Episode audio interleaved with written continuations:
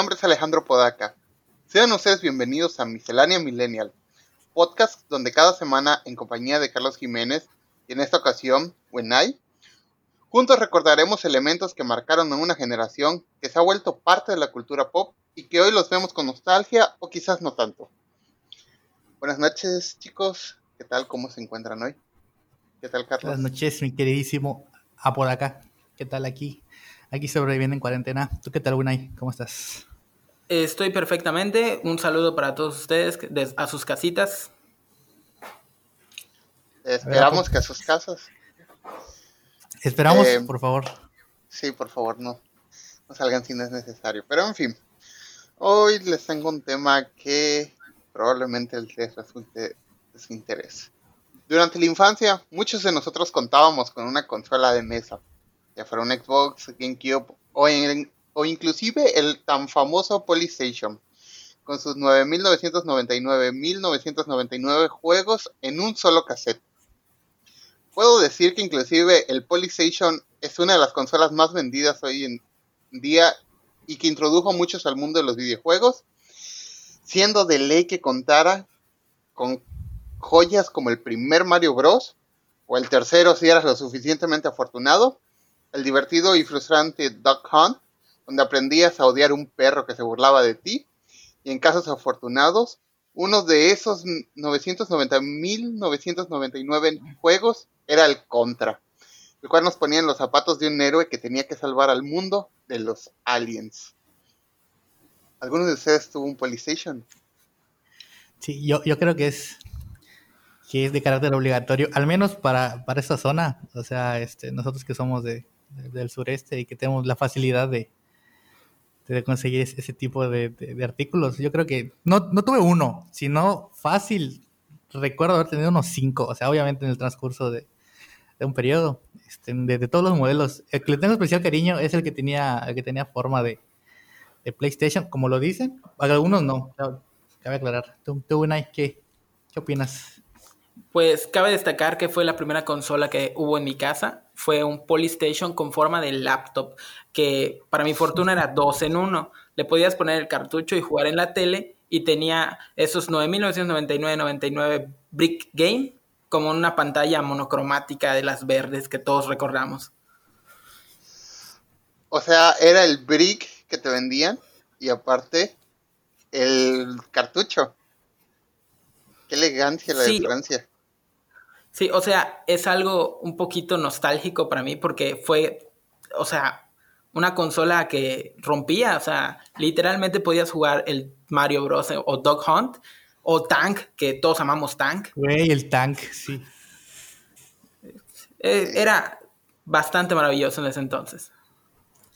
Al final, creo que eh, como éramos niños, no nos dábamos cuenta de que esos, esos eran los mismos 10 juegos repetidos como diez mil veces. Pero pues que la verdad eh, lo disfrutábamos, ¿no? Lo disfrutábamos y, nunca le veíamos el, pero, a pesar de ser una consola bastante barata, este, creo que nos dio muchísima diversión en su tiempo. Y es justamente por eso que digo que es una de las consolas más vendidas, aunque no se tenga un registro, debido a que era tan barata y tan desechable que era fácil de conseguir no costaba más de 5 dólares y era literalmente, literalmente hoy en día vas a un mercado y todavía la venden. Y con los mismos 999.999 juegos. Y con el mismo precio, bueno, aproximadamente contando la, inflación y todo, pero sigue estando relativamente muy barata. Y con el mismo olor a plástico chapopotero. Pero también tenemos, tenemos que decir que en ese tipo de consolas también ha llegado la innovación. Yo he llegado a verlas con controles inalámbricos y que incluso vibran, o sea, ah, no sí evolucionaron. Ah, sí, una de las últimas que yo llegué a tener era intento de imitación del Wii, con un juego de ping pong muy bueno. yo, yo, yo, no he visto esas, perdón, estoy, estoy atrasado, soy más chavo roco. E-, es cuestión de que te metas al, mercado a, escarbarle. Pero bueno, no vengo a hablarles del Polystation. A ver. Uno de esos 999.999 juegos, como ya mencioné, era Contra, que fue la base del tipo de videojuego de plataformas que volvió rico a los dueños de las arcades o las maquinitas, como le llamamos de cariño. Y debido a la cantidad de clones que llegaron a salir y los difíciles que eran, las tortillerías o puestos se abarrotaban y le dejaban a, los dueños una gran cantidad de moneditas de peso. Todos esos clones de contra eran el típico héroe musculoso que debía disparar a todo lo que se le pusiera enfrente. Y uno de los pioneros que fue un clon de contra, pero que sí marcó una diferencia fue Gunforce. Específicamente el 2 y es el que daría origen al famoso y popular Metal Slug. Y hoy vengo a hablarles de la saga de Metal Slug, saga que a día de hoy se puede decir que sigue viva. Eh, Winite, ¿tienes algún recuerdo en especial de este juego? De Metal Slug en particular, tengo bastantes recuerdos, pero mi favorito de toda la vida siempre va a ser la primera vez que terminé Metal Slug 3 y vi esas míticas escenas cayendo del espacio en un tanquecito, destruyéndole la cabeza a un alien con el cerebro expuesto. Digo, creo que todos los, que lo hemos jugado... Llegaremos a ese punto. Llegaremos a ese punto. Ah. Aguanta. aguanta, aguanta. Así es. Y aquí hay una pregunta importante para ambos. ¿Dirían que quedaron en la bancarrota por culpa de este juego. En algún momento de su vida. Yo creo, yo creo que sí. Pero, pero mientras, mientras más te hacías bueno, menos fichas requerías para, para cruzarla. Pero sí, las primeras veces era mínimo, mínimo tirar unos, unas 15 fichas, o 20, las primeras veces. Era inevitable. Sí, era, era algo que tenía que pasar sí o sí. Recuerdo haber no comido en la escuela por tal de terminar la maquinita o intentar llegar más lejos en los niveles. Sí, y de hecho esa era la idea de, de, de los juegos de arcade, que fueran difíciles. Algo que caracterizaría a Metal Slug sería el lavado de cara que le hizo a los clásicos juegos tipo Contra. O sea, ya no éramos el genérico héroe tipo película americana de los ochentas, eh, clon de Schwarzenegger, sino que ahora eran unos chaparros y cabezones personajes tipo anime con interacciones cómicas con su entorno. O sea, desde engordar por comer mucho, que las balas se hacían más grandes, hasta trabajar a la par con un monito adiestrado para atacar a los enemigos, que personalmente era una de mis cosas favoritas. Pero la historia de ese videojuego empezó siendo un poco genérica. El primer juego eh, es la Armada Regular contra la rebelión. O sea, y solo tenemos dos opciones de juego, el teniente Marco Rossi y su compañero Tarma Robin. Tenían que pelear en contra del de, general Morden. Tenían que recuperar los Metal Slugs, que son las maquinitas que se suben. De hecho, muchos de ellos, mucha gente no sabe que esos son los Metal Slugs. Y si no podían recuperarlos, debían destruirlos. Eso era el plot. Era el típico plot genérico donde el bueno está contra el malo, pero con un diseño un poco diferente. Todos los enemigos finales son tanques, artillería móvil, aérea, el montón de soldaditos con traje verde. O sea, lo distinto de esa saga era un diseño de personajes distinto y que tenía comedia, porque algo que siempre ha habido en Metal Slug es los soldados haciendo ese guaje hasta que te ven, tomando el sol, comiendo. Pues yo creo que fue el primer juego de disparos de plataforma. Eh, se puede llamar así, creo que sí, ¿no? Sí entra como plataforma de disparos. Es una plataforma de disparos. Creo que fue el, primer juego de ese nombre. Tipo. Sí, no, no recuerdo. Pero bueno, fue, el, eh, primer juego de ese tipo. Hit and Run. Ah, Hit and Run, exactamente. Ah, fue el primero de ese tipo que disfruté. Creo que por el hecho de que, como dices, tenía un tono más ligero y que con las interacciones con los personajes y el entorno era bastante más ameno que otros, porque por ejemplo Contra, la verdad, Contra era más estresante que divertido, o sea, solo te lo ponías como reto personal, pero realmente eh, no creo que muchas personas hayan disfrutado a manera de, de, un pasatiempo divertido el, cruzarse el contra. O sea, era más como un reto personal, ¿no? Sí, de hecho, en grupos de gamers, eh, old gamers, entre comillas, presumen cuántas veces han pasado contra sin... Porque en contra te matan los disparos y te mata que toquen te toquen los enemigos. A diferencia de Metal Slug. Metal Slug el único problema son los disparos. Digamos que es el, es el, es el Dark Souls de, de, juegos de plataforma de disparos de su época. Sí, y, fue el primero, que es lo peor. ¿Tú qué opinas, Gunay? Bueno, para mí Metal Slug es un juego bastante divertido que a día de hoy sigo jugando y siento que eh, es bastante entretenido. La historia me gusta, es ligera, como dice Alejandro, es bastante entretenido por esos momentos cómicos de entre la misión y misión en lo que despegas, cómo se ríen los soldados, cómo están comiendo. La verdad es que es bastante bueno. Y en el caso de Contra, pues opino que es un juego para retarte entre amigos, no tanto como para disfrutarlo. En eso sí estoy de acuerdo con Carlos. Y algo que, me, encanta de Metal Slug hasta la fecha es que cada quien, o cada familia, o cada grupo de amigos tiene, tiene la manera de decirle a los, a los vagabundos cada, quien le dice diferente, que, es, que es el T por 8, que es Goku, que es el, vagabundo, que, o sea, cada quien le dice, le dice de acuerdo a, su contexto, ¿no? Que no son vagabundos, son este secuestrados. Que es lo peor del caso. He, escuchado a chavitos en las maquinitas decirle, salva al Huoy, que es el sonido que hacen al tirar el, el Kamehameha. Eso no lo había escuchado. Eh, ese es muy nuevo, el FOI. Eh, bueno, pero como ya dije anteriormente, esta no fue una simple saga de disparos en plataformas, un, en Hit and Run. Podría decir y afirmar que es la serie B de los videojuegos. En el primer juego vences al malo en turno, el cual es una referencia a Hitler, para echarle más a la herida de, lo básico que empezó siendo. Pero en el segundo juego, llamado ingeniosamente Metal Slug 2, o la versión pulida llamada Metal Slug X, el villano anterior decide tomarse esto personal y hacer un pacto con los aliens. Porque como buen malo que es, si el mundo no es de él, no será de nadie.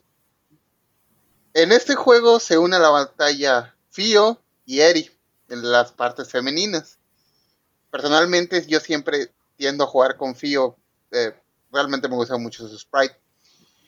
Y aquí los enemigos no solo son tanques, sino es tecnología alienígena, los soldados anteriormente vistos, los marcianitos, que a sorpresa de nadie terminan traicionando al villano. Y esto causa que la batalla final sea contra una nave alienígena en donde los rebeldes y la armada se unen por un bien común, la cual termina con un con una hermosa referencia al Día de la Independencia, donde uno de los soldados de la Armada Rebelde se estrella en contra de, de la nave de los aliens, que hasta ese momento creíamos que era la nave nodriza. ¿Qué me pueden decir de Metal Slug 2? A, ver, Winay, tu opinión del 2. Pues eh, realmente el juego es un poco más entretenido en el X que en el 2, pero eh, la escena final es épica. Eh, de niño recuerdo haberla visto con asombro, así indescriptible en esos momentos, pero al igual que el 1 es bastante entretenido de jugar, solo mejoraron la fórmula y eso es algo que se agradece. Sí. Y creo que el hecho de que le hayan metido bizarradas para hacerlo más que un juego bélico es lo que le empezó a dar sabor al, a lo que era la franquicia de Metal Slug. porque le identificas más por las bizarradas que por ser un juego de disparos en sí. Sí, y yo creo que, eh, al menos desde mi punto de vista muy, muy personal, eh, yo le tengo muy especial cariño al, al, 2, sobre todo a la versión del X, porque fue con la que empecé a jugar. Realmente no jugué a el, el, Beta Look, el primerillo, hasta varios años después, que cuando ya tenía... Exactamente, hasta que, ya tenía conocimientos para, para, descargar en los foros como Taringa o, o, o, esos foros raros donde había todas las ROMs de arcade. Que me dio chance de jugarlo porque realmente este, yo comencé con el, con el 2 o el X. Y eh, yo creo que el final fue bastante memorable por el hecho de que, o sea, al final, al final yo creo que a esa edad no teníamos el conocimiento que era una referencia al Día de la Independencia. Este, pues porque muy pocos habían visto el Día de la Independencia, ¿no? O se acordaban, o lo veían como algo relevante. Pero yo creo que, fue bastante choqueante cuando, después del frenesí, porque la misión, la última misión era bastante pesada. Era un desgaste de, de yemas de los dedos y de botones. Este, aún recuerdo el, el, dolorcillo y el, y el sonido de, de, andar spameando el botón A, este, disparando a la, a la nave nodriza, y que de repente se parara todo porque era lo más choqueante, ¿no? Que estabas ahí dándole y de repente se para todo y entra una, entre comillas, cinemática, donde simplemente ves cómo, cómo sale, sale lentamente el, el, soldado y, se va de manera kamikaze al, al, centro de la nave, ¿no? Yo creo que fue lo más choqueante porque dices, ah, chinga, y te fuerza a ponerle atención. No es como que puedas saltarlo, porque no es una cinemática, son los sprites del juego que, te están obligando a verlo y que la verdad fue bastante impactante para, para un juego de esa época, ese tipo de plot twist. Sí, y, con lo desafiante concuerdo totalmente. No hay, no hay manera de no quedar frustrado durante la batalla porque vienen disparos de todos lados, vienen ataques de todos lados, los aliens se mueven más rápido de, lo común y, no, no, no hay momento, no hay, no hay espacio para fallas. Hay gente que se queja de lo difícil que es Cuphead, pero no han jugado Metal Slug. Sí, yo creo que lo más difícil en cuanto a sortear enemigos y disparar al mismo tiempo, aparte de, de Metal Slug que he jugado de esa época, eran eh, las diferentes versiones de Aero Fighters. Que Aero Fighters en sus últimas misiones era todo una odisea.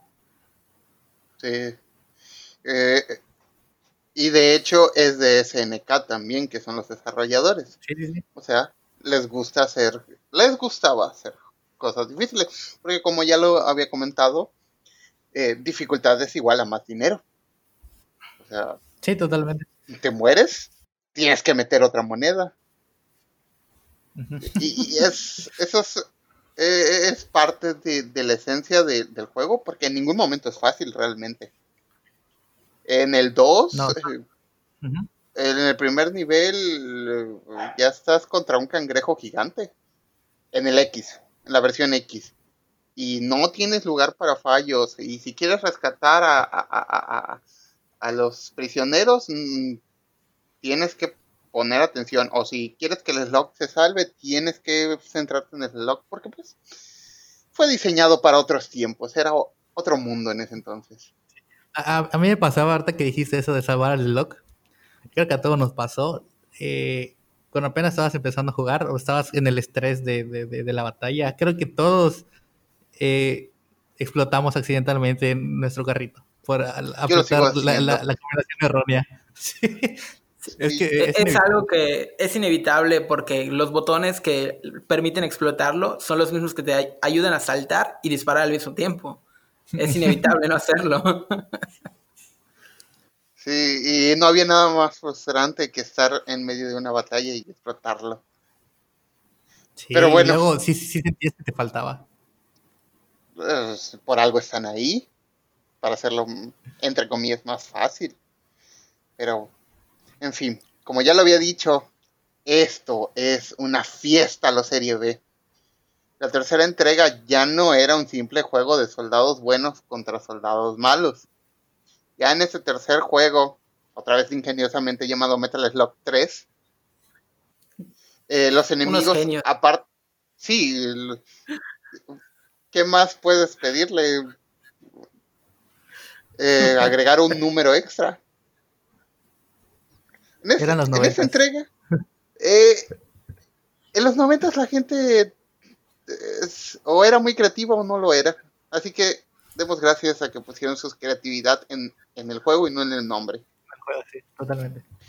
Totalmente. Porque en, en la tercera entrega, los enemigos, aparte de los soldados a los que ya estamos totalmente acostumbrados, eh, lo primero que veíamos eran cangrejos gigantes, anguilas, zombies que vomitan ácido, momias y sus perritos momificados, yetis que disparaban aliento gélido y no podían faltar los aliencitos, los marcianos.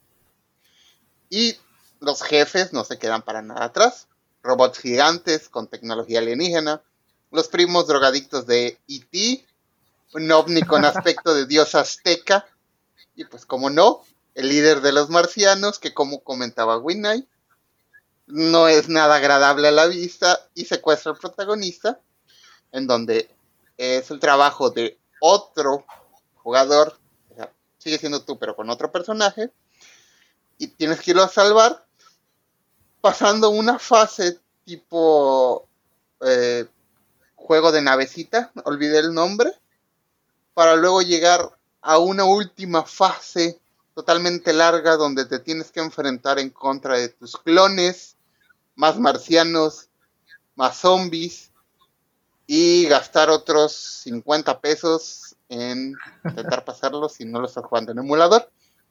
Me atrevo a decir que es la entrega que la gente más recuerda y sobre todo la misión de los zombies en la cual conocemos a uno de mis personajes favoritos que es el monito. Recuerdos de esta entrega. algo que me gustaría destacar de, Metal Slug 3 es que parece ser un juego cíclico si lo ves de principio a fin, si no juegas las versiones Magic ni nada de eso.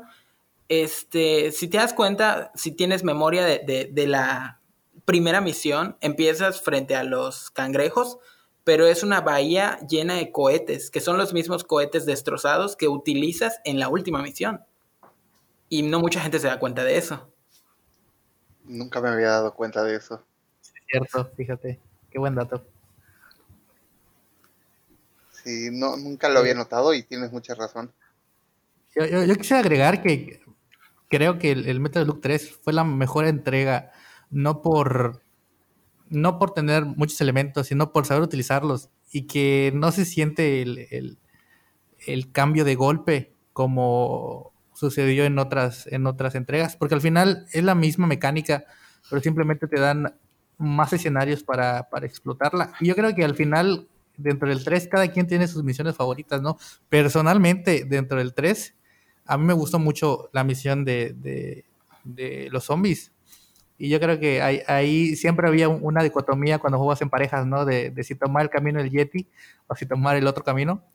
Este, y siempre hubo una pelea por ahí, no sé, si, no sé si te tocó ese conflicto. Y de hecho, el, tomando y añadiendo algo, el 3 es el Metal Slug que más caminos tiene para poder terminar cada nivel. Y siempre hay esa problemática de por dónde nos vamos, qué hacemos. A día de hoy, inclusive contigo mismo, me voy a los Yetis, me voy contra los aliens, me voy para arriba, me voy para abajo, eh, contra las anguilas, contra el barco, que por cierto, yo odio las anguilas. Esa es la parte que me asalto. Sí, totalmente. Para mí era la peor parte de, todo Metal Slug 3.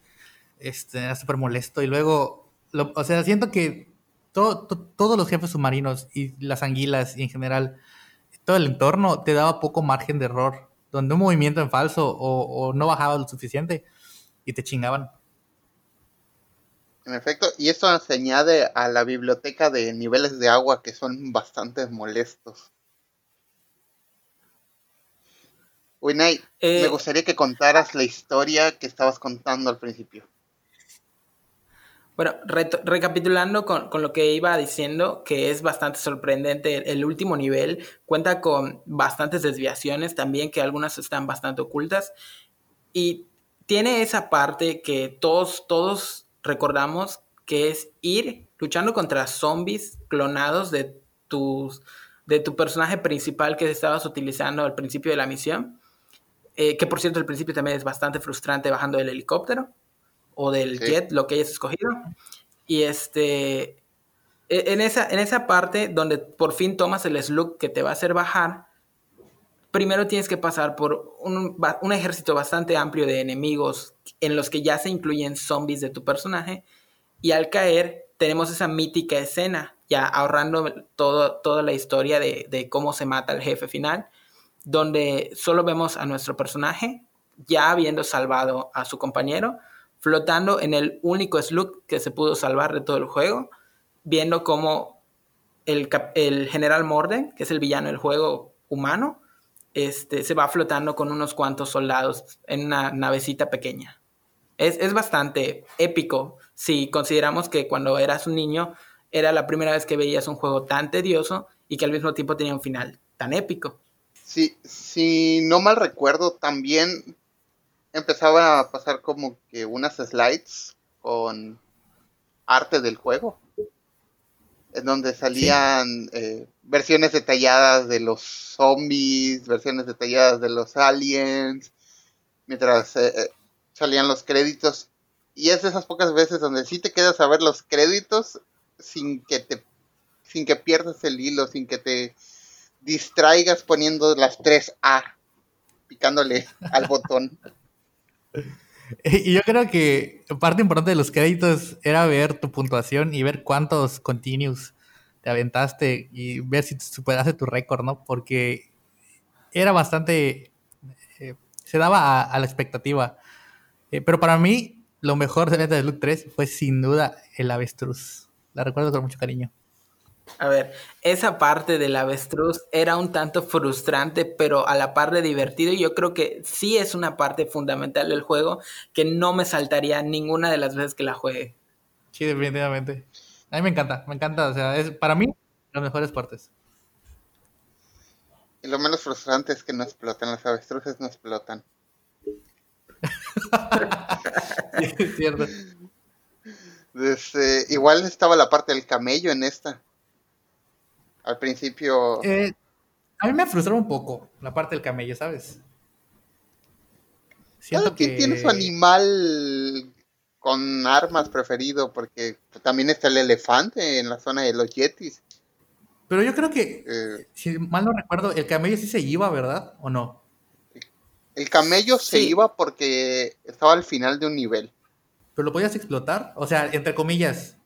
Ah, bueno, salía corriendo. Sí, sí, sí, se podía este, liberar al camello, salía volando la metralleta y él se iba corriendo al fin, con los enemigos, pero se llevaba uno que otro enemigo de paso. Ah, sí, cierto, sí. No, no, eh, con el avestruz no se podía, por eso me gusta mucho. Y sus saltitos del avestruz son visualmente más chistosos. Pregunta seria. También de esta entrega. ¿Zombies o momias? Zombies creo que zombies, ¿ah? Era visualmente más disfrutable. Bueno, ese fue mi punto de vista. Yo creo que visualmente era más disfrutable y inclusive te, dejabas matar para hacer zombie, utilizar eh, la bomba, el botón C, el, rayo de sangre, era una chulada visualmente. Sobre todo a esa edad.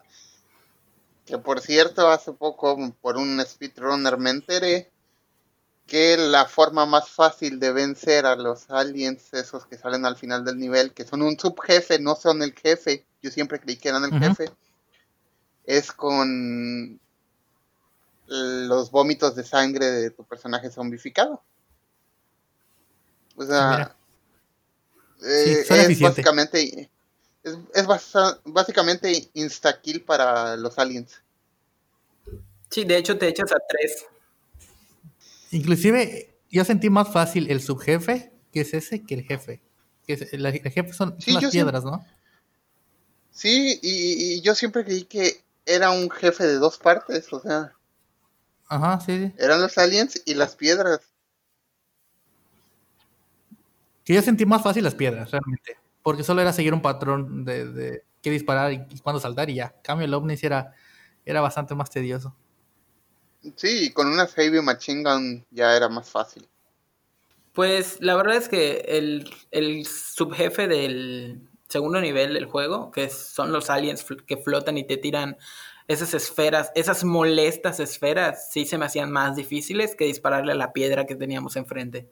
La verdad, eh, considero que ese era el verdadero jefe. La piedra solo era un descanso.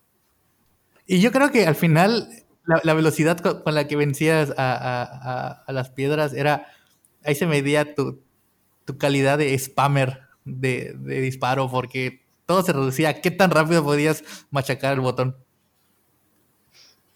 Eso. Esos tiempos eh, nos entrenaron para el Budokai Tenkaichi, donde tenías que picar la X por los Kamehameha. Sí, los autocombos. Bueno, Mapo, continúa. De ley, de ley quedabas con, la con los dedos con llagas. Sí, de hecho, me acuerdo que en, en mi época de, de arcade, arcade freak, me salieron callos en, en algunos dedos. Era real. Historia real de, de gamer de arcade es que sí o sí tenías que tener una especie de callo en la mano por usar la palanca. Era bastante recurrente. Las dichosas marcas de gamer. ¿Era eso o un cuchillazo de, de- del cholo que quería jugar King of Fighters? O, o quemarte con, con su cigarro que ponía arriba del arcade. Eh, Sí, ahí Aparte todos empezaron. Ay, cómo odiaba eso. Pero en fin. Coincidimos que esta es la cúspide de Metal Slug. Es el mejor juego de la entrega. Efectivamente, ahí estoy completamente de acuerdo. Las cosas buenas no duran para siempre, amigos. Los tiempos cambian. Las ideas se agotan. Y el Metal Slug 4 cae en picada. Ahora quitan a Tarma y a Eri por dos jóvenes llamados Nadia y Trevor, mejor conocidos como la monita china y Trunks. Cambian al general Morden por un villano que es un malo malote que quiere llenar de virus los PC de los gobiernos con el propósito de tomar el control de las armas nucleares y tiene su grupo terrorista personal. De hecho, cambian el color de los soldados y algunos sprites. Eh, hay una diferencia. Durante todo este tiempo siempre se usaron los mismos sprites. Con ligeras, eh, ligeros cambios gráficos, pero era básicamente lo mismo. Y aquí, de hecho, el villano es un sprite de un civil reutilizado. Así de flojo era el equipo creativo en eso. Los enemigos eran reciclados, eran tanques recoloreados de la primera y segunda entrega, menor acción que los anteriores, nada nuevo en la franquicia, y probablemente ese es el problema. Saltamos de la cúspide a una entrega regular, porque no es que sea malo, simplemente no está a la altura. Y pues al parecer esa monotonía de la cuarta entrega hizo que el equipo creador intentara agarrar una trama más inquietante y, enganchar a nuevos adeptos para la quinta entrega. Pero decidieron deshacerse de todos los elementos futuristas que ya se habían establecido en el segundo, en el tercero e inclusive en el cuarto e intentando que todo sea más militar y enfocado a la guerra, siendo la mayoría de los jefes finales robots militares y submarinos más al estilo del primer juego que el- casi nadie jugó. En teoría todo muy bien porque regresaron a la acción, pero hubo un bajón de, de- de calidad en cuanto a lo que se espera de la saga. Regresaron los cuatro personajes originales porque no cambias a un equipo original a algo que la gente está acostumbrado. Por algo no mataron a Goku después de tanto tiempo. Evidentemente. Y lo reviven muchas veces. No, no, no cambias el equipo. Pero yo digo que la noche que hicieron el quinto juego o estaban altamente drogados o se habían quedado sin ideas. Porque saltamos de tanques, de robots, al jefe final que es un demonio calavera gigante con una guadaña que es, del cual solo puedes ver la silueta y que te avienta rayitos. Y personalmente pienso que es la pelea más aburrida y más larga de toda la franquicia y sobre todo más fuera de lugar. Porque tienes tanques y de repente un demonio interdimensional. Lo, ¿Alguna vez eh, lo llegaron a jugar? Sí, sí lo llegué a jugar y me, me, quedo con la duda hasta el día de hoy de por qué el jefe final es así tan, tan incongruente con el resto de los juegos. Porque, como tú mencionas, sí es un poco choqueante que pases de tanques de guerra, de vehículos super armados a una especie de dios astral hecho de la energía del universo. Digo, yo no estaba viendo un anime, estaba jugando un juego de guerra. a, mí me gustaría opinar que yo, yo le tengo cariño al 4, pero por el único hecho de que me gustó mucho todo el apartado eh, robótico, por así decirlo, cibernético, porque la verdad tenía muy buenos robots y se sacaron muy buenos looks, pero fuera de eso, y que podías empuñar eh, dos armas a la vez este, era bastante, bastante bueno. Pero fuera de eso sí se sintió el reciclado. Y del 5, pues, ni hablar. Creo que fue, al menos hasta ahora, el peor Metal Slug que he jugado. Porque inclusive eh, versiones siguientes me gustaron un poquito más. Pero creo que más por el hecho de nostalgia. Pero el 5 definitivamente no se pasó ni, sin pena ni gloria. Yo discrepo que por el hecho de nostalgia. Porque vuelves a jugar eh, en orden. O sea, el 1 es bueno, no fantástico, bueno. es un juego de guerra. El 2 es bastante bueno. El 3 es asombroso. Pero personalmente, a mí el tener dos armas no me emociona. Con una ya es más que suficiente. El 5, entiendo lo que intentaron hacer de intentar darle un giro fresco a, la franquicia eh, con los robots, porque tiene robots muy buenos. Eh, hay uno que literalmente es como que el robot de caja, ese robot que encuentran en icono en cualquier lado, que es bastante divertido, bastante divertido, pero fuera de eso no, no, no trasciende más allá y luego llegas al jefe final que es un, está en la torre y que es este demonio astral que si, si usaran ese diseño para un Devil May Cry sería un hito. O un Dark Souls porque el jefe está muy bien diseñado. Cómo, evitar, eh, cómo olvidar cuando te ataca de enfrente y, y cuando se aleja a tirar el guadañazo. O sea se ve asombroso. La pelea es aburrida aburridísima. Y sobre todo creo que lo que más nos chocó fue súper sacada de contexto. Porque no viene al caso. Para nada. Y si no mal recuerdo, también habían plantas carnívoras en este, en una de las rutas de este juego. Que igual estaban muy fuera de lugar. Muy, muy fuera de lugar. Lo único que llego a, a, recordar con cariño, aparte del robot, era el Slug basado en el muerto viviente de la tercera entrega. No recuerdo. Ah, sí, sí, sí. E, era un enemigo del, de los primeros, del Metal Slug X, de esos que explotaban a sí mismos, pero en color azul y te podías montar como si fuera el camello. Tenía solo la metralleta. En el 2 era amarillo y en el X era como azul. Era como una especie de zombie que explotaba en sangre. Sí, sí, sí, en las alcantarillas. En las alcantarillas y, en este lo volvían un slug. Que estaba chistoso de ver su movimiento, siempre me pareció interesante, pero fuera de eso... Y el jefe, como les digo, es un sprite reciclado de un ciudadano. Se ve totalmente genérico. Totalmente aburrido. Sí, sí, sí. Y, la gente ya tiene como referencia el 3. O sea, en el 3, el jefe de los marcianos tiene un diseño de personaje y una batalla final que es en tres fases. Que es. Sí, totalmente. Matando a los clones.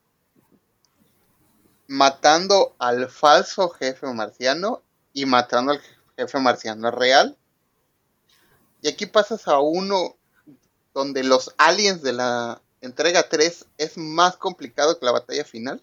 Creo que aquí el problema es que ya eran principios de los 2000, la gente ya estaba dejando de jugar arcades, ya, ya, ya habían pasado página, estaba de moda tener una Play, estaba de moda tener eh, que las, las Nintendo, ya todo era más dentro de casa. Y al menos en este lado del charco ya estaba medio satanizado el hecho de ir a jugar una maquinita. Porque como ya lo mencioné anteriormente, ahí estaban uno que otro malviviente y las mamás no querían que sus hijos se rodearan de ellos. Y aparte, en la tele abierta empezaron a decir que es del demonio. Y el jefe final no ayudaba a ese a ese estigma. O sea, es un demonio interdimensional, ¿no? mi mamá me veía jugar eso, me sacaba del, de ahí. Mamá, pero, estoy con mis amigos marihuanos. Mamá, pero el señor de las tortillas. Imaginen yendo a los que 12 años a comprar tortillas, entrar al área de maquinitas de la tiendita y ver como a 15 chavos peleándose por jugar una maquinita. Digo, yo si fuera papá o mamá también me sentiría bastante preocupado. Literalmente peleando. Literalmente peleando. Y fíjate que yo, algo que me gustaría destacar mucho, un poquito, un poquito aparte del tema del Metal Slug, es que antes, eh, inicios de los, de los, de los 2000, eh, cuando ibas tú a jugar un arcade, generabas un, vínculo emocional con el, con el lugar. Yo me acuerdo que, o sea, aunque sea el lugar más, más pinches, más pitero, eh, te llevabas con el dueño o la dueña. Y aunque sea alguien amargado, te reconocía y te cambiaba tus fichas. Este, y ya sabía qué onda con, los chavos que iban allá, que inclusive a veces servían de, de, vigilias, ¿no? Porque como siempre hay había gente jugando arcade, eh, pues se sentía un poquito más seguro del lugar a pesar de ser un barrio feo. A mí me tocó jugar en uno de los peores barrios de, de Chetumal. Este, y, o sea, el ambiente era bastante, bastante pesado, pero no era, no se sentía mal. O sea, al final era como una mini comunidad eh, de, de, cholos y malvivientes, donde yo, niña ahí de, de, 12 años, ahí jugando King of Fighter, Metal Slug. Y nunca, nunca lo sentí mal y nunca pasó nada realmente. Y sí, sí sentía ese, ese vínculo, aunque sea pequeñito, que ahora ya casi no hay. Y de hecho en los lugares de videojuegos, de consolas y lugares de gamers y así, este, no sucede tanto como antes, que sí hay, no, obviamente, pero no, no es tanto el, el, vínculo ni el sentido de pertenencia como eran con las arcades, que hasta cola tenías que hacer. Y ahí ver, ver qué lugar iba tu ficha, si ya menos te tocaba o si te iba a dar una vuelta. Y es que el punto fuerte de, las arcades era eso, darle un vínculo a quienes no tenían consola, un vínculo a los videojuegos, un vínculo a un algo externo. O sea, porque ¿por qué ibas a jugar Kino Fighters? No ibas porque el, tortillero marihuano te cayera bien. Ibas porque no tenías una consola con Kino Fighters. Ibas porque quedaba cerca y porque era barato que era un pez. Y luego el hecho. A, bueno, sí, a mí personalmente, el hecho de, no tener mucho dinero, sobre todo porque pues, estabas en primaria, secundaria y no tenías ingreso económico, y luego tus papás no te van a dar para, para irte a pasar las maquinitas, eh, te obligaba a volverte bueno. Y llega el punto donde eras tan relevante en, en ese pequeño lugar de arcade donde ibas que con cinco pesos te alcanzaban sin bronca para mínimo dos horas te volvías el enemigo público de la no de mala manera. Winay, ¿tú alguna vez, si no mal recuerdo, cuando vivías aquí en la ciudad, vivía cerca del el Ciber Peluquería Arcade. Ah, por supuesto. Eh, ¿Cómo, ¿Cómo, olvidar esas experiencias? Terminar de, de, cortarte el pelo y como ya fuiste niño, bueno, pues te dejaban jugar maquinitas mientras le cortaban el pelo a tu hermano. Güey, qué específico. Güey, eh, fueron de las primeras eh, movidas que me llevaron a, a, los videojuegos y sí, este, realmente sí hay un vínculo con los chavos con los que jugabas en ese entonces. Yo recuerdo que no sabía jugar para nada Kino Fighters, en ese caso muy específico. Este, los que eran más grandes que yo, si me explicaban, no que ahora si no sabes jugar, para ellos mejor, te sacan y listo. Este, en el caso específico de Metal Slug, yo no sabía jugar al 100%, pero me decían, quédate atrás y dispara a los que vienen de atrás, yo me voy con el, por el frente. Y la verdad es que era una manera de conocer gente, de tener amigos, porque pues son gente que hasta el día de hoy paso por la calle y aunque ya sean señores y con hijos, me saludan. Y, ya te navajean.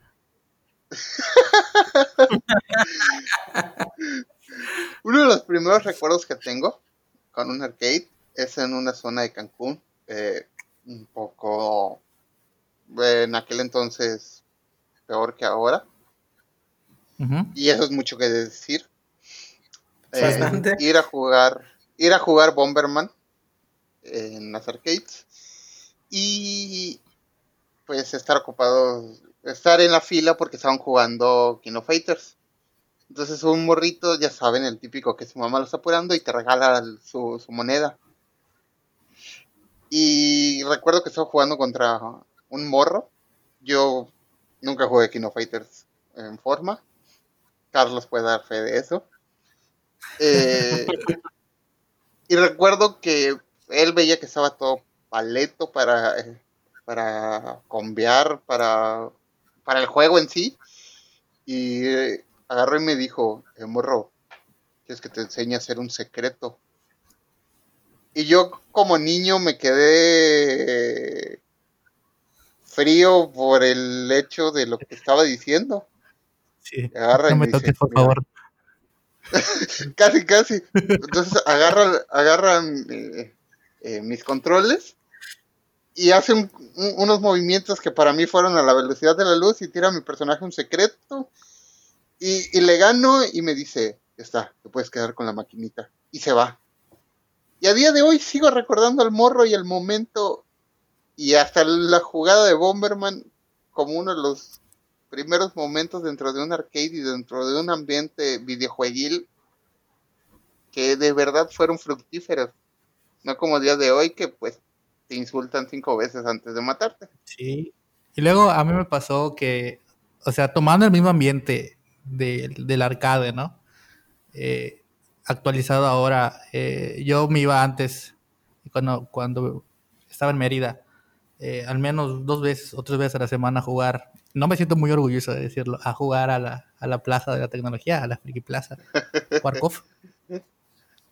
Y de verdad, o sea, nada que ver, o sea, el ambiente de, de amiguismo era 0%, era más competitividad pura y a ver quién se chinga al otro y a ver quién insulta más y a ver quién, quién o sea, llega al punto donde frustras a la otra persona por jugar bien que te comienza a jugar sucio y ya mejor te vas porque no, no, te quieres enojar, porque al final el punto de un videojuego es, es pasártela bien, no, no, no, no estresarse, por eso no jueguen League of Legends, amigos, por favor. Iba a decir algo de Dark Souls, pero sí.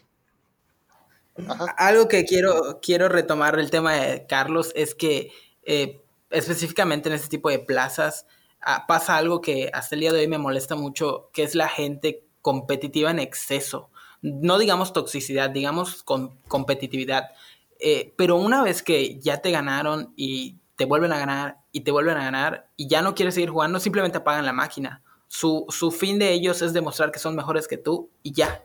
O sea, el juego no les interesa. Y eso siento que es algo que personalmente no me agrada mucho de los gamers. Sí, a, a mí me pasó una vez, voy a contar una, una anécdota rápida pero chistosa. Okay. Estaba ahí en el, en, el, en el barrio de Mala Muerte yo, yo tenía que como 14 años creo, ya era un poquillo... Sí le, sí le sabía mover un poquito al COF, ¿no? Y me acuerdo que uno, uno de, los, de los mejores eh, güeyes de allá, que era un malandro así al 100, este, iba a comprar y me dejó su ficha. Me dijo, ten, la mientras, cuando regreses, ¿me la das? Y yo, va, no hay bronca. Son que media hora gratis de, diversión, ¿no? Y pues armamos las retas y, yo andaba sacando, sacando gente. Y llegó un güey que no era de allá, no sé de dónde era, pero sí se veía bastante, bastante maleado, ya se veía rozando los, los 30.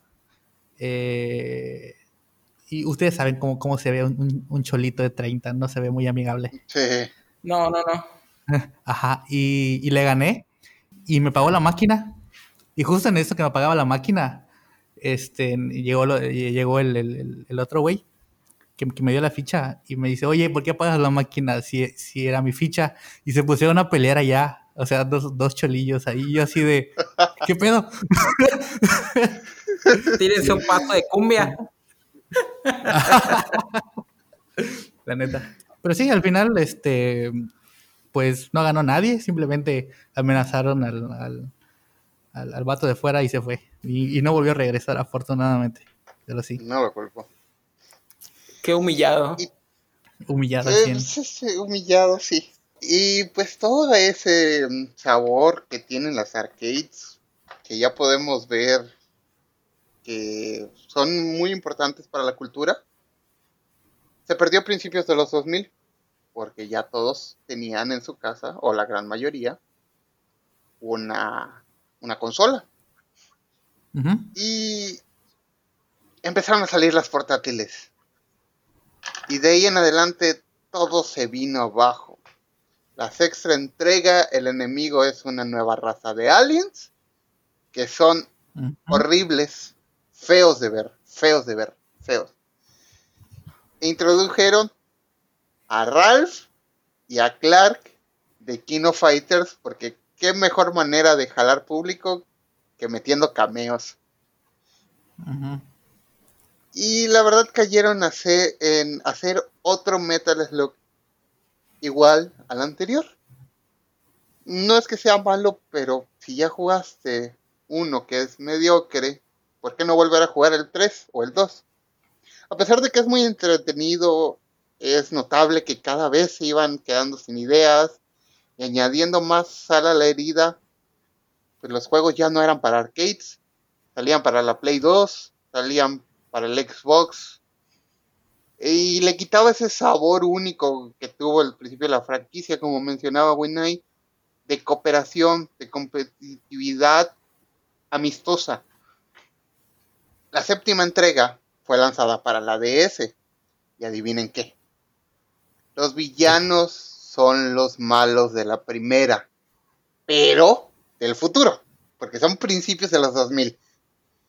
Porque el varón Morden no sabe perder y quiere volver a cagar todo lo que ya se solucionó.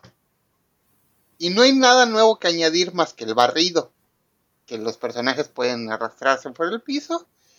Y es otro intento de volver a ser relevantes pero que pasó sin pena ni gloria, porque creando la herida más grande, quitaron el multijugador de la séptima entrega.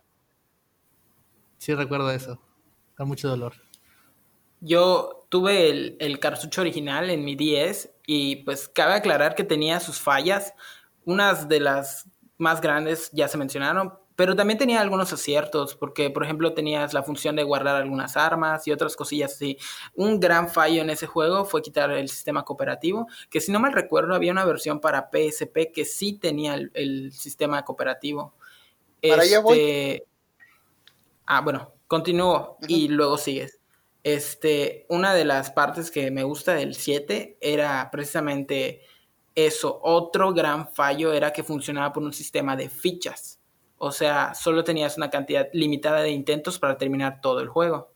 Y era pues, frustrante porque realmente no te alcanzaban las primeras veces y tenías que jugarlo y jugarlo y jugarlo hasta que seas bueno. Pero pues en una consola portátil con botones tan pequeños llegaba a ser frustrante. Digo, lo, lo, que sí me gustaría recalcar es que si tenías la 10 y tenías el 7 te ibas a quedar con ganas de jugar los anteriores, pero había una forma pirata de hacerlo. ya a este punto la piratería era un hecho. De hecho, mi primer acercamiento en un Metal Slug no fue en un arcade, fue pirata en una computadora que ya era de color amarillo en ese momento.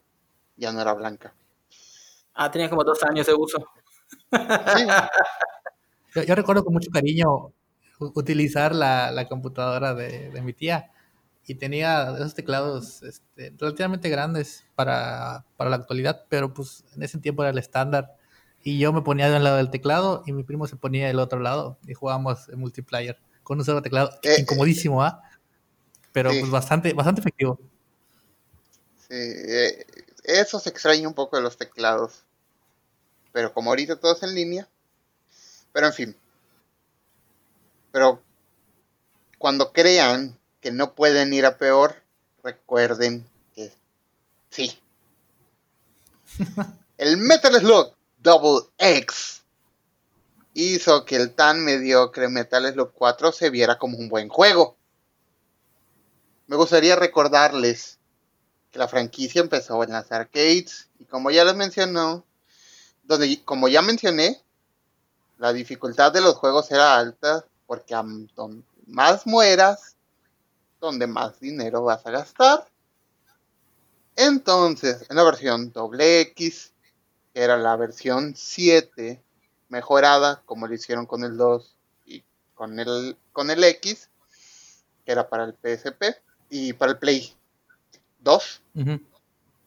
eh, hacías una compra única, que en aquel entonces eran 800 pesitos, esperando la dificultad estándar de los primeros juegos, que era ya bastante alta, como hemos mencionado varias veces.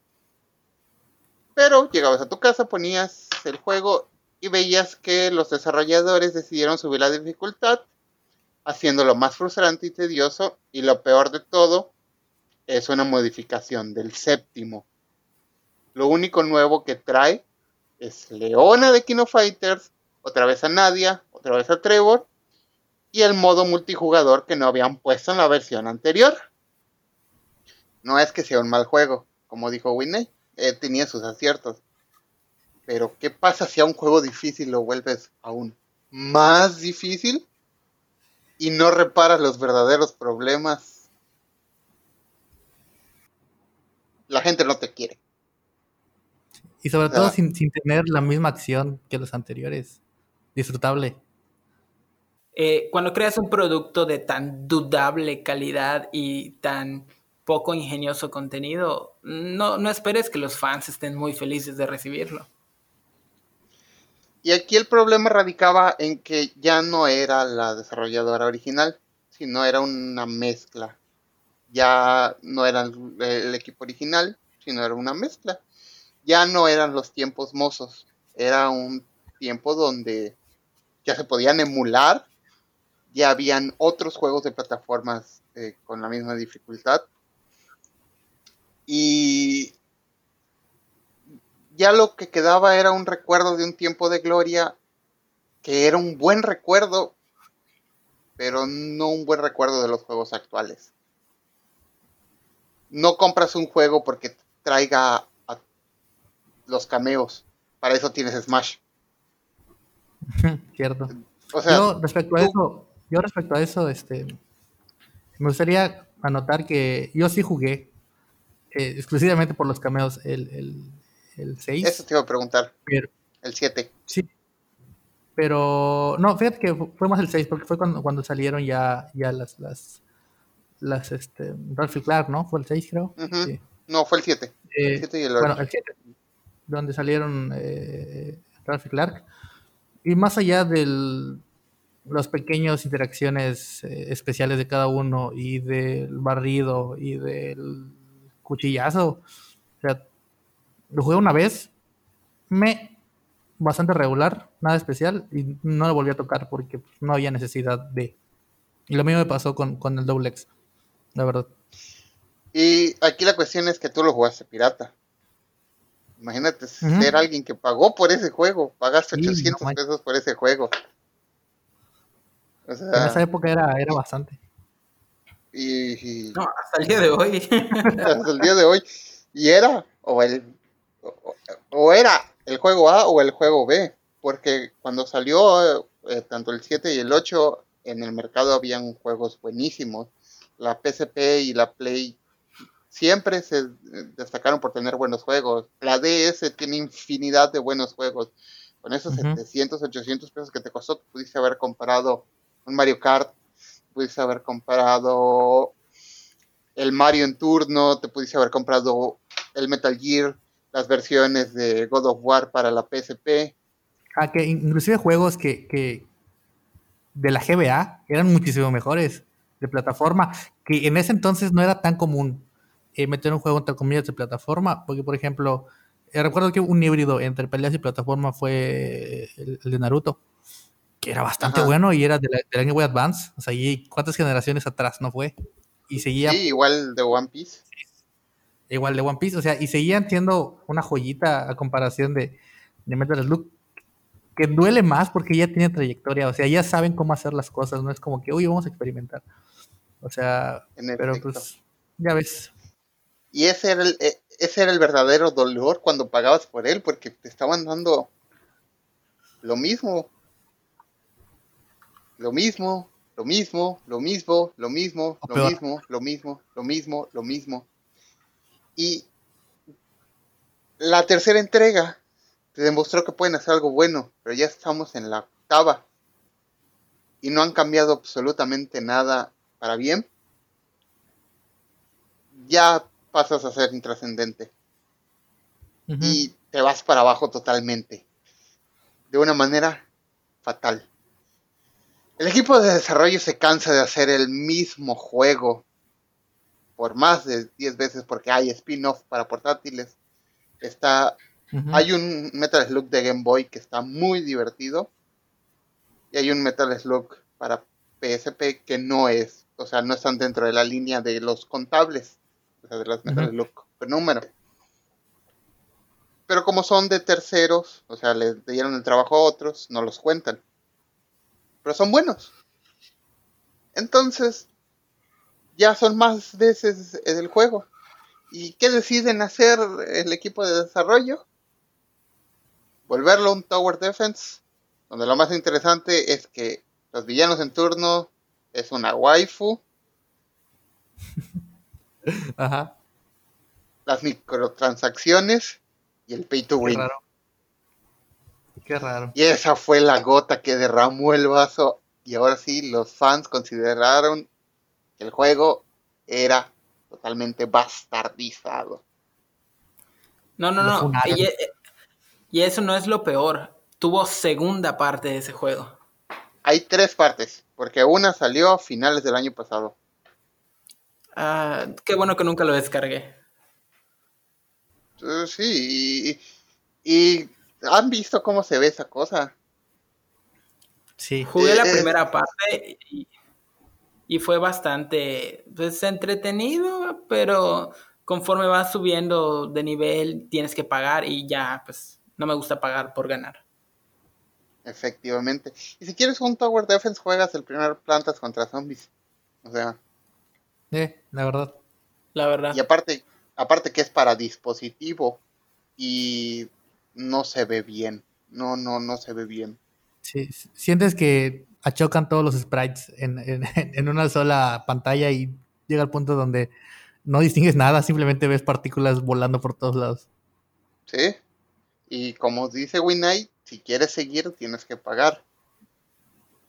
Y seamos sinceros, ¿conocen a alguien que ha gastado dinero en juegos de móvil? A veces. Afortunadamente no. Me he topado con algunos.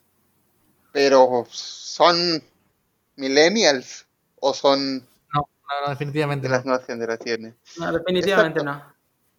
Un, un, millennial que se respeta no paga microtransacciones en videojuegos. El juego sigue ahí. Eh, les digo, salió una nueva versión con diseños más anime esta vez, pero anime al estilo Metal Slug original, no la versión anime waifu que tenían, que era muy incómodo de ver. Estoy, estoy leyendo ahorita y Resulta, como dato interesante, que sacaron varios DLCs, eh, basura también, pero interesantes como el de el de KOF. Metieron bastantes personajes de KOF en, en el Tower Sí, a Leona, a Leona vestida de gatita. Sí, Ah. y, y a personajes secundarios como Mature Vice o Benimaru que, pues, ok. Solo están. Sí, solo o sea, solo es- sirven para ir a atacar. y es un gancho para que los fans de KOF compren el juego. Pero si quieres KOF, compras KOF. Compras el KOF de waifu. ¿Crees que vamos a pagar por un Tower Defense con personajes? Está el de waifus y está el de la. WWE. Sí, o sea, y- y, Obviamente. y no contando, y no contando que al final la mayoría de, de, de- de la comunidad COP sigue jugando COP 2002 gratis, así que Y el Alpha Plus, que es un edit. Y que la mayoría, como ya lo dijimos, son gente de barrio. efectivamente, señores. Decir King of Fighters 2002 es pensar en, que- en por qué lado te podría caer la navaja mientras lo juegas. Sí.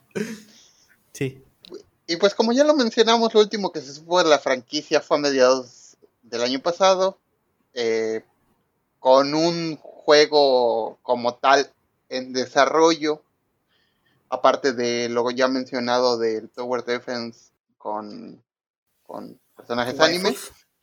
Waifus. Eh, pero yo soy incapaz de ver una manera de que la franquicia vuelva a brillar como alguna vez lo hizo. Y este es un claro ejemplo de que hay que saber cuándo dejar de exprimir una franquicia. Mueres como un honor. héroe. Ajá, mueres como un héroe. O mueres como un juego pay to win con monas chinas. Eso es más triste.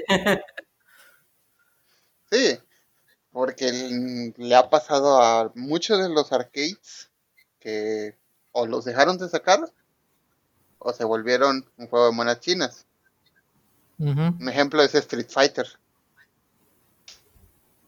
Sí, yo, yo creo que el, único, el único spin-off de Street Fighter que está bueno es el James. El James es una joyita. Eh, Literalmente. Li- Literalmente. Sí, y, y- y los Marvel vs. Capcom. Pero todo Ajá. lo que empezó en un arcade, hoy en día, Se debe quedar en el Oh. arcade. sí, se quedó en el arcade porque la industria evolucionó.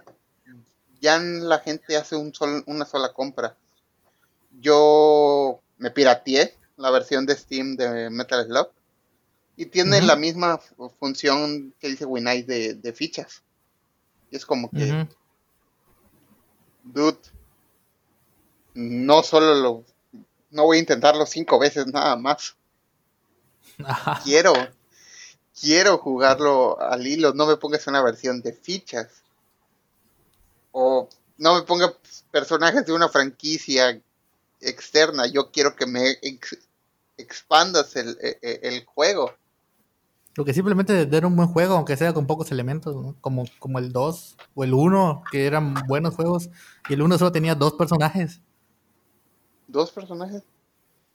Y de hecho intentaron hacer, recrear la saga. Ya saben, ese algo que hicieron al principio de los 2000. Casi todas las sagas cuando ya empezó a llegar el 3D. Eh, perdón, me fui cinco segundos pensando. Este, cuando empezaron todas estas sagas a dar el salto y definías si morías o seguías, que pasó con un montón de juegos. Sonic es un buen ejemplo de eso. Sí, Rayman. Rayman, Rayman. cierto. Sí. Pues Metal Slug lo intentó, intentó hacer un, un- un shooter. que Estaba esperando no que hablaras de eso. No Ajá. salió de Japón de lo malo que era. Lo jugué. Qué Lo horrible. jugaste. No lo jueguen, por favor, sí. Qué horrible juego. No, nunca llegué a jugarlo porque mm, los sitios para descargar el ROM se veían altamente il- ilegales, y con posible descarga de virus. De esos Ujú. sitios en los que no solo le da virus a tu compu, sino que hasta te da una enfermedad a ti también. Sí, sí, sí, terminas con, con dos tipos de virus distintos, uno en la computadora y uno en ti.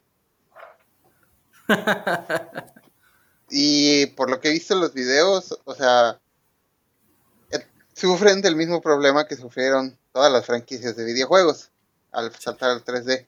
Querer adaptar sprite 2D en un entorno 3D. A, mí me gustaría comentar que yo sí considero una buena propuesta, pero la ejecución fue malísima porque realmente el gran problema de Metal Slug 3D es que su gameplay era un asco. O sea, si tú me decías, eh, imagínate, imagínate, eh, si recuerdas Virtua Cop, ese juego mm muy primitivo donde en 3D, donde había entre comillas un apunte automático. No lo recuerdo, pero recuerdo que lo tenía el Golden Eye y recuerdo dos o tres juegos con él. recuerda, imagínate el, ese sistema de apuntado automático. El famoso Z Target de, de, Zelda. Con el sistema de manejo de aviación de GTA V unidos. Así se siente jugar todo el juego. De San Andrés. Sí, de San Andrés. De, GTA 3, güey. Qué terrible experiencia. Así se siente todo el juego. O sea, es Suena como un mal trip.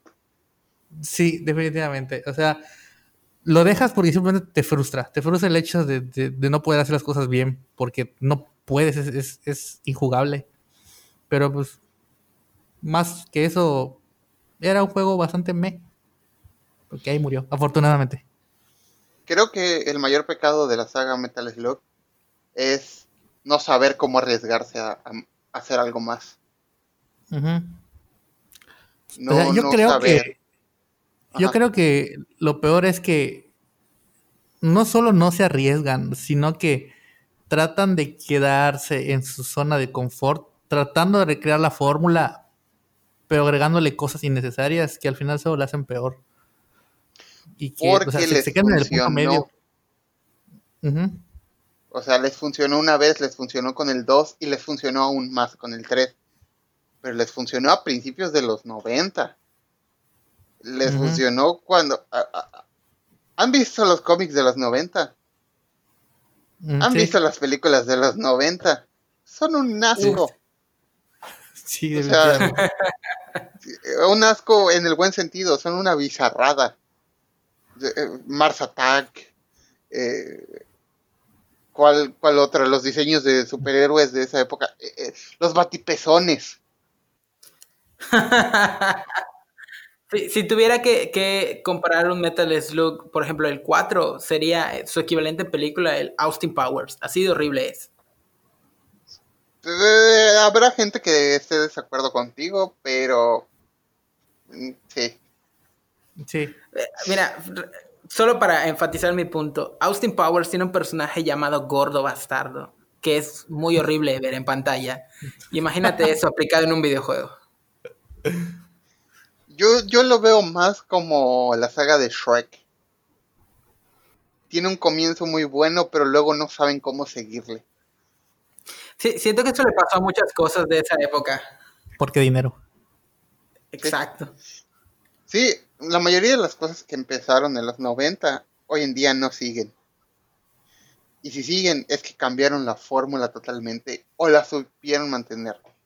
Pocos casos son. Inclusive, inclusive juegos que bueno, es que esos ya son, ya nacieron en, consolas. Eh, por ejemplo, Ninja Gaiden, que tuvo sus entregas más o menos buenas y que, pero al final murió. ¿Cuál otro? Pero este, Carlos, eh, Ninja Gaiden tienes que recordar que empezó como un hit and, run. sí, pero o sea, al, inicio el Ninja Gaiden de arcade no era bueno. Era, era, difícil. Entretenido, entretenido, pero bueno no era. O sea, lo comparas con el Ninja Gaiden Black de consola y pues güey, o sea, sí era mucho mejor el de consola. Y ese es el secreto. No fue lo mismo. No fue lo Exactamente. mismo. ¿Y sabes qué es lo cagado con Ninja Gaiden? Que lo metieron en un juego de monedas chinas en Dead or Alive. sí, lo que te iba a decir, si no me si era Dead or Alive o, o Soul Calibur. En Doha, está en Doha ahí peleando con monedas chinas con. con voleibol en calzones. Sí. Sí, todo, todo.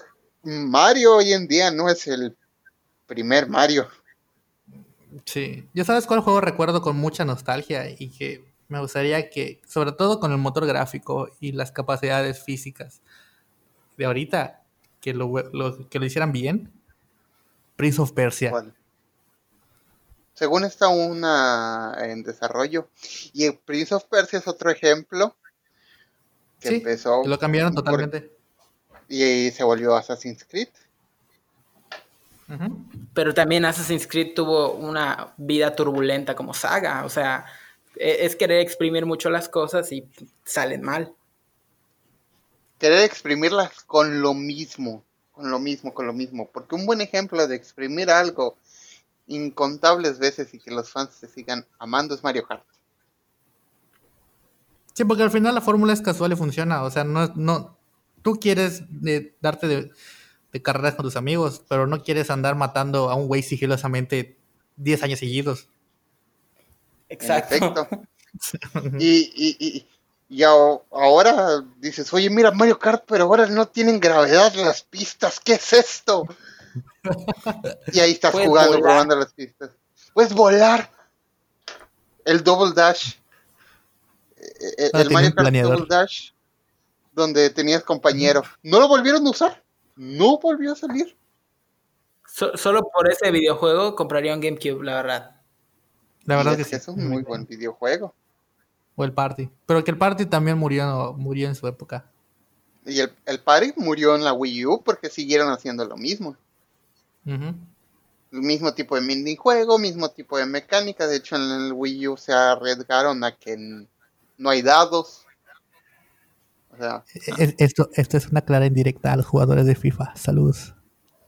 también a los de Pokémon, aunque me gusta Pokémon. Oye, me siento agresivamente ofendido con sus comentarios. Oye, Pokémon ha sido lo mismo desde que salió. Pokémon lo debieron haber dejado hace mucho.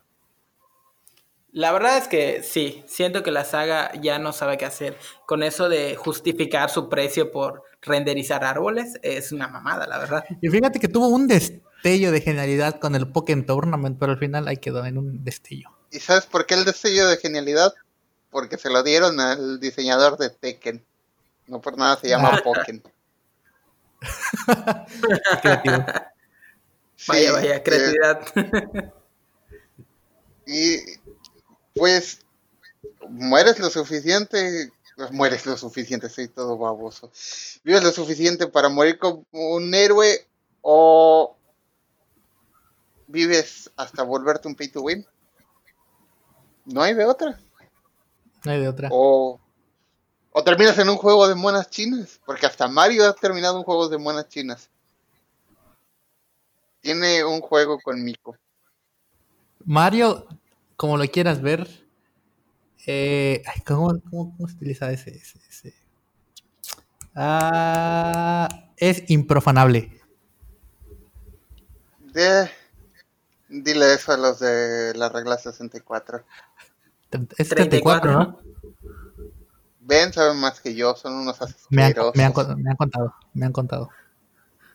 Pues, eh, te diré que las reglas del internet son por sí solas algo ya turbio.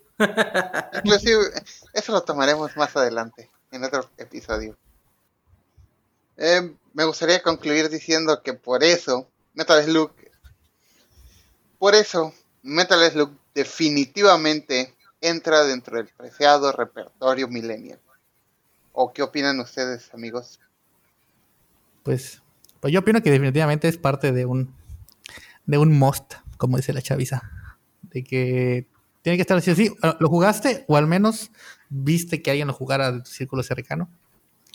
Y pues yo creo que sí, es un es una parte importante del repertorio millennial. ¿Tú qué opinas, Winay? Yo considero que es fundamental, eh, no solo el Metal Slug como tal, sino la experiencia de las maquinitas. Es, tienes que haberla vivido y si eres un millennial como tal, estoy seguro que la habrás vivido. Metal Slug es un tiene que estar, definitivamente un último comentario que quieran hacer acerca de las arcades. Eh, yo más que las arcades quisiera preguntarles sobre el Metal Slug específicamente, ¿cuál es? Dos cosas. ¿Cuál es su arma favorita y cuál es su jefe favorito? Winay, te doy el gusto de responder primero para que pueda pensar. Por supuesto. Eh, mi jefe favorito de todos los Metal Slug siempre ha sido el cangrejo de la primera misión del Metal Slug 3. Pero mi arma favorita no se consigue nunca en las primeras misiones, es el Laser Gun. ¿El normal o el super? Eh, lo prefiero normal, porque cuando estás gordito, como que, no sé, pensamientos aquí medio abstractos de que se, se acaba más rápido. Ah, mi jefe final favorito es la nave con aspecto azteca que tira lobos, lobos de energía. Eh, bastante fumada, por, por cierto. Sí, pero creo que el, tanto el diseño como la pelea en sí ha sido de mis favoritas y las que más he disfrutado. Junto con el cangrejo. Pero como ya dijiste el cangrejo, digo esa. Y mi arma favorita, estoy entre el lanzallamas o la Heavy Machine Gun. Es que la Heavy Machine Gun sí es, es... un icono. Es un icono. Eh, todavía recuerdo cuando decían... Eh, los el squad de, de las maquinitas decía dice Henry te chinga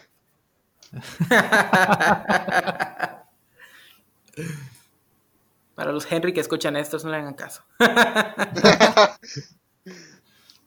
pues a mí, a mí me gustaría igual. Yo creo que el, dios azteca al final, el que tiraba lobitos, fue de mis pelas favoritas y lo sigue diciendo.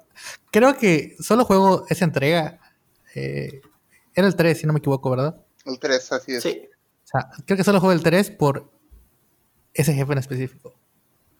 Eh, de favoritos. Este, y el arma, creo que, aunque nadie la. En cuanto visualmente, me gustaba mucho el, Iron Lizard, que tiraba eh, lizards, pero que eran perritos, no sé por qué.